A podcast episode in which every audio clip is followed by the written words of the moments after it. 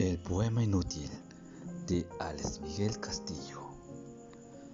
Caminando bajo la lluvia, he estado yo esta noche, con la mirada turbada, melancólica, triste, porque una pena larga y honda no ha querido irse.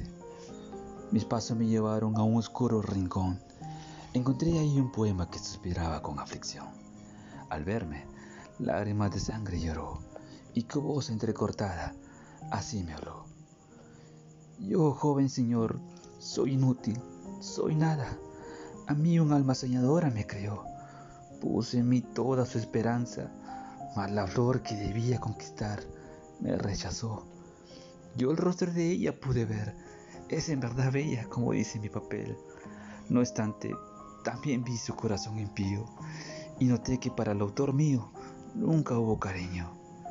Te amo con pasión, me encargó decirle el hombre que es mi creador, mas yo, poema inútil, he conseguido que rechace su amor. Esa cruel mujer en su mano me tomó, me estrujó, maltrató y con rabia por el suelo me tiró. Ahora el viento frío por aquí me ha traído. Es de noche y los truenos suenan. Yo, poema inútil, me estoy quedando vacío, porque la lluvia y el olvido mis penas no se llevan. Pero, ¿quién es usted, Señor? ¿Por qué me escucha con tanta atención? ¿Acaso conoce a mi Creador? Ay, poema, le contesté, has hecho llorar mi corazón. Entiendo muy bien lo que dices, porque a ti, triste poema, te creé yo.